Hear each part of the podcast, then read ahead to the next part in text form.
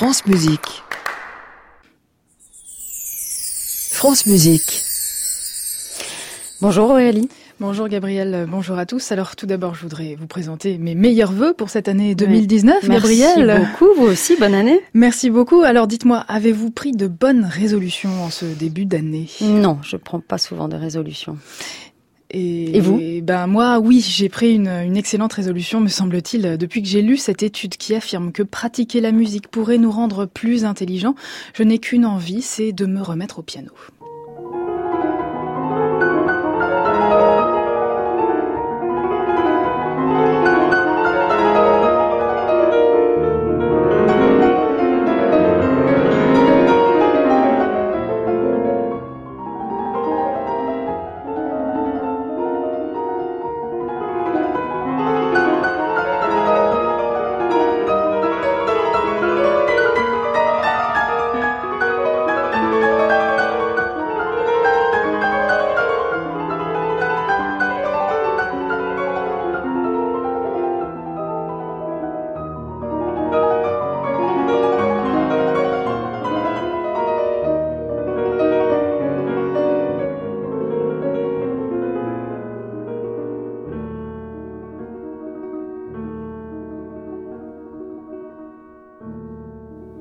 Et oui, jouer d'un instrument est à positionner en tête de liste de nos bonnes résolutions 2019 car cette pratique peut nous rendre plus intelligents. Mais comment avez-vous découvert ça?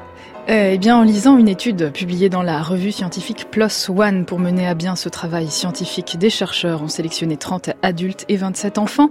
15 enfants étaient musiciens, tandis que les 12 autres ne l'étaient pas. Les jeunes musiciens pratiquaient leur instrument au minimum 3h45 par semaine et avaient tous débuté leur apprentissage avant l'âge fatidique de 6 ans. Les chercheurs ont également réuni un groupe de 15 musiciens professionnels et 15 non-musiciens, puis à l'aide de différents tests cognitifs, les fonctions exécutives, mémoire, travail de traitement de l'information ont été mesurées grâce à l'imagerie par résonance magnétique, technique d'imagerie médicale mieux connue sous l'abréviation d'IRM.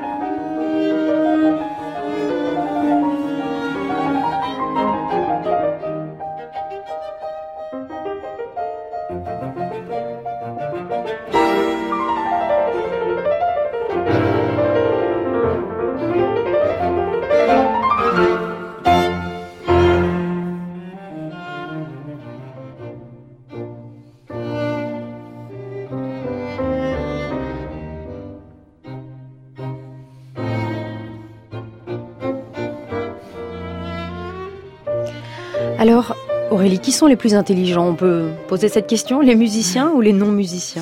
Alors, je suis vraiment désolée pour toutes les personnes qui ne pratiquent pas encore d'un instrument, car j'espère bien qu'après avoir écouté cette chronique, vous allez tous avoir envie de vous mettre à la musique. Mais oui. J'espère euh, la réponse à votre question, euh, Gabriel, est que les musiciens sont bel et bien les plus intelligents comparativement aux non-musiciens. Les musiciens ont montré de meilleures performances de mémorisation. Leur fonction exécutive était nettement supérieure et la rapidité qu'ils mettaient à traiter une information l'était également.